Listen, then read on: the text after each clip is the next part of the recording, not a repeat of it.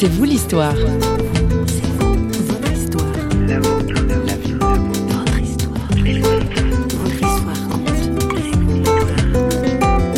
Cette espèce de gouffre, de, je pense que, voilà, des, gens doivent, ressentir ça quand ils perdent euh, quelqu'un de très proche, ce côté irrémédiable, il y a quelque chose de terrible. Parce qu'on n'est pas préparé à ça. On ne peut pas dire les paroles qu'on n'a pas dites, on ne peut pas revivre certains moments, c'est fini, on ne pourra plus jamais communiquer, enfin c'est terminé, terminé. Et ce côté-là, quand on l'a pas vécu, on peut pas l'imaginer. C'est assez vertigineux. Quand la vie ne fait pas de cadeaux, c'est aussi ça, c'est vous l'histoire. Bonjour. Sarah Garcia, la trentaine, a vécu 12 ans de bonheur avec son mari Ludovic et leurs quatre enfants. Mais à 34 ans, Ludovic tombe malade et décède au bout de deux ans. Un gouffre s'ouvre alors car le couple croyait fermement à l'intervention divine. Notre journaliste François Sergi est allé à sa rencontre dans le sud-ouest de la France. Sarah Garcia a souhaité témoigner qu'on peut revivre après le décès d'un proche. Elle nous dit sa foi, une foi bien ancrée. J'ai jamais remis ma foi en, doute ni en cause. Pourtant, j'ai essayé. Pour faire ma grande, euh, comme j'ai essayé de fumer, j'ai jamais réussi. Après, euh, elle manquait certainement de maturité, mais en tout cas, la foi a toujours été là, cette, cette espérance, l'idée qu'il y avait quelque chose d'autre, ça oui toujours. Alors, vous, vous, écrivez que cette foi, en fait, vous pensiez que ça vous protégeait, en fait, de toutes les, je tous les pas, risques. Je pensais pas que ça me protégeait des risques et des drames, etc. Mais je pensais que euh, les risques et les drames finiraient bien.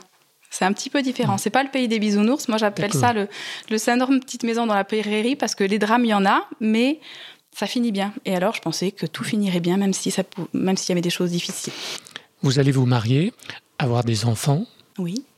Un mari chrétien aussi Chrétien, oui. Qui est né aussi dans une famille chrétienne. Oui. Et là, donc, euh, quelques années de, bonheur et de euh, foi engagée. Oui, au moins 12 ans. Engagé, oui, mais euh, débordé par la vie, par le quotidien. Et c'est vrai que, alors, toujours la foi, Dieu était toujours en nous, il n'y avait aucun problème, mais c'est vrai que je ne peux pas dire qu'il était forcément la priorité, qu'il meublait chacune de nos pensées, et voilà. Mais, mais la foi était là, euh, oui, oui, Sans, vraiment sans hésitation, jamais. Et puis un jour, Ludovic va avoir des signes de faiblesse. Voilà. En fait, euh, il était toujours en pleine forme, jamais malade. Et puis un hiver, j'étais enceinte de mon quatrième enfant. Il a commencé à être très fatigué, mais bon, euh, on pas. Enfin, je me suis pas inquiétée. Et puis ça a baissé, baissé. Ça a duré plusieurs mois. Ça s'empirait. Ses forces physiques diminuaient grandement, et je m'en suis aperçue euh, justement à la naissance de mon dernier parce qu'il avait du mal à le porter. Vous êtes douté de quelque chose? On avait quelque chose derrière la tête, oui, toujours, parce que Ludovic Enfin, sa maman avait été très malade, elle avait eu la maladie de Charcot, son grand-père également, et puis après son oncle. Donc humainement, c'est vrai qu'il y avait cette menace, même si les médecins avaient toujours dit que c'était pas héréditaire. Mais vous étiez confiant, comme vous le Mais on disiez. voilà, euh, on était complètement confiant parce que pas parce qu'on était chrétien, parce qu'un chrétien n'est pas à l'abri des épreuves, mais des prières euh, d'autorité avaient été faites sur sa vie et pour nous, euh, Ludovic avait une nouvelle ADN en Jésus et ses liens avaient été coupés, ses liens héréditaires, ses liens de la maladie. Nous avons eu quatre enfants libres, vraiment librement et sans peur. Voilà, on n'a pas imaginé que ça pourrait lui arriver. Et pourtant c'est arrivé. Et pourtant c'est arrivé.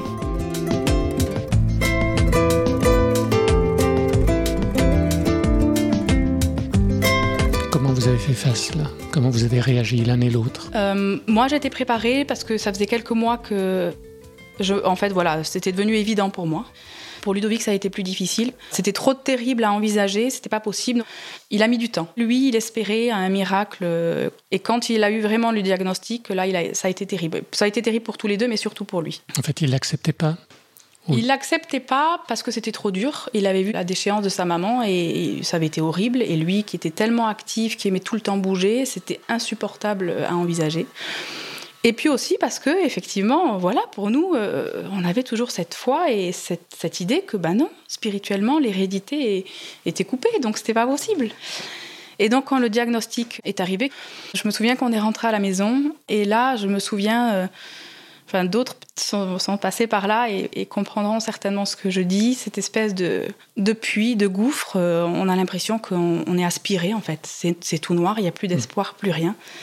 Là, il, peut se passer des choses. C'est là que je pense qu'on a le choix et c'est là qu'on peut quand même choisir la vie, même si humainement, euh, tout est noir, tout est obscur. on peut quand même choisir la vie, j'en suis persuadée.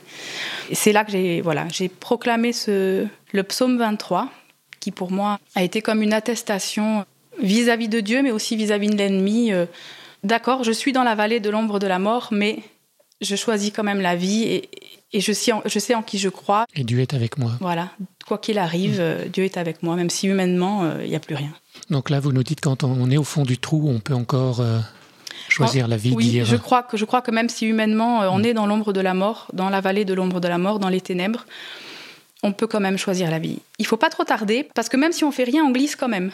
Si on ne fait mhm. rien, si on saisit pas cette main, on glisse. Il faut réagir. On glisse, il faut réagir. Mhm. Voilà, je pense. Et, du coup, alors conséquence Assez rapidement, j'ai dû me faire violence pour euh, à voix haute lire ce psaume pour Ludovic et pour moi.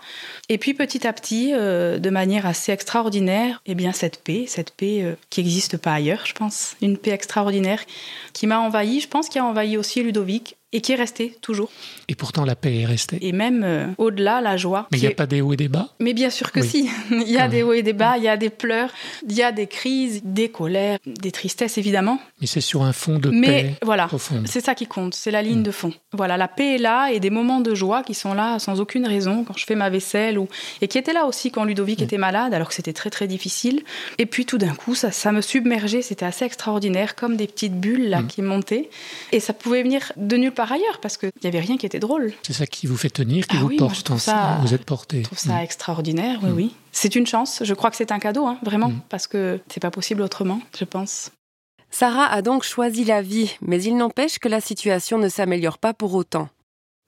Alors, il n'y a pas eu le, cadeau de la guérison. Vous avez pourtant prié, attendu le miracle de la guérison. On l'a espéré jusqu'au bout, oui. Parce que Dieu guérit quand même. Parce que Dieu guérit, Vous l'avez vu aussi chez d'autres personnes. Oui. Mais pas pour votre mari. Comment, Comment vous avez réagi? En fait, j'ai espéré jusqu'au bout. Hein. Et quand elle n'est pas venue, je me suis pas révoltée, mais j'étais très triste. Et en même temps, le sentiment d'être abandonnée, même si jamais au fond, oh, jamais au fond, j'ai cru être abandonnée, mais quand même cette espèce de douleur, de solitude, on se retrouve tout seul quand même à ces moments-là, et on a l'impression que rien, rien ne peut nous consoler. C'est un peu comme le Christ en croix. Pourquoi, mon Dieu, mon Dieu, pourquoi m'as-tu abandonné C'est un peu ça. C'est un peu ça, même si au fond, j'ai quand même su qu'il m'avait jamais abandonné. J'ai jamais douté. Mais cette espèce de gouffre, de, je pense que voilà, des, gens doivent, doivent ressentir ça quand ils perdent euh, quelqu'un de très proche, ce côté irrémédiable. Hmm. Il y a quelque chose de terrible. Parce qu'on n'est pas préparé à ça. On n'est pas préparé à ça. on ne peut, pas, se préparer. et même si, moi, c'est vrai, j'ai eu deux ans pour me préparer, donc par rapport à d'autres qui vivent ça de manière brutale, c'est plus facile, mais ce côté irrémédiable est, est insupportable au départ. On ne peut pas dire les paroles qu'on n'a pas dites, on ne peut pas revivre certains moments, c'est fini, on ne pourra plus jamais communiquer, enfin, c'est terminé, terminé. Et ce côté-là, quand on l'a pas vécu, on ne peut pas l'imaginer. C'est assez vertigineux. Mais Ludovic est vivant? Mais Ludovic est vivant, oui, mais moi je suis sur cette terre et, je peux. Voilà. Et vous pouvez pas communiquer. Voilà, avec lui. mais voilà, je m'inquiète pas pour lui, hein, c'est le plus heureux. Mais moi, voilà, c'est terminé. Il y a des choses qui pourront jamais être dites. Donc ça, il faut le, digérer, l'assumer, Il faut le digérer. Et c'est vrai que les premières semaines, euh, voilà, c'est très difficile.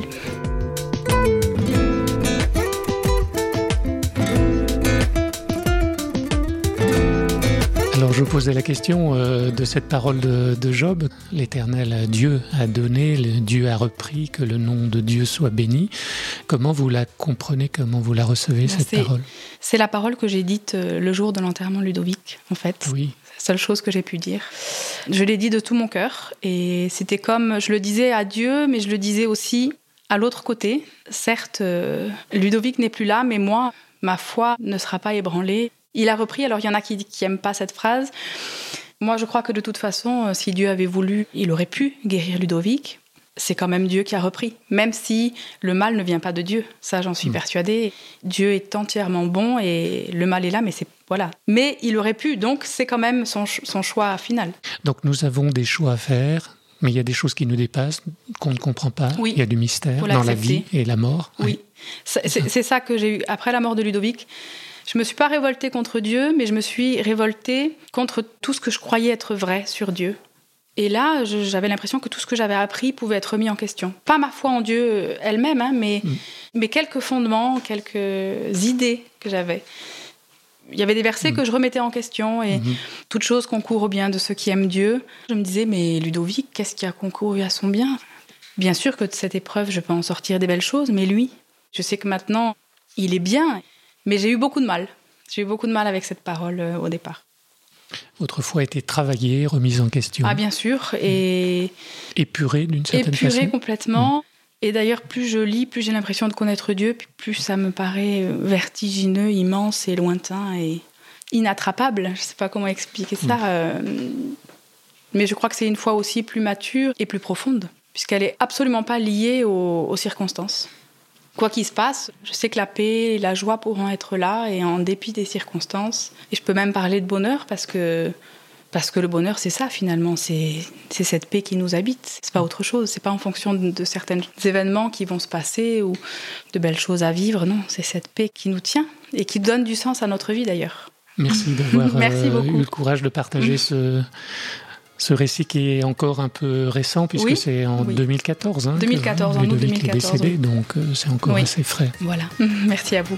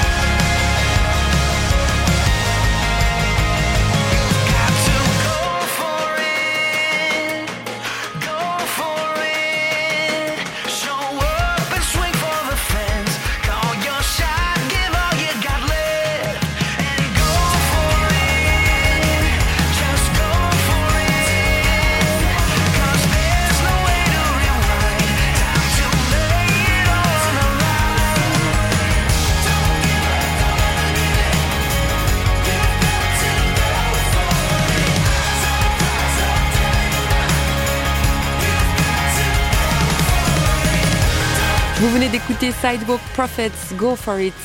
Notre invité continue son chemin entouré de ses enfants, de sa famille, d'amis très proches et bien sûr de son église locale. Elle a connu et connaît encore la béance de l'absence, mais Sarah continue de choisir la vie et la présence de Dieu l'aide à poursuivre sa route. Il est temps pour nous de suivre la nôtre et de prendre congé de notre invité. Toute l'équipe de Radio Réveil qui a préparé cette émission vous donne rendez-vous très bientôt avec un nouveau C'est vous l'histoire. En attendant, nous nous retrouvons sur parole.fm ou sur les réseaux sociaux. À plus!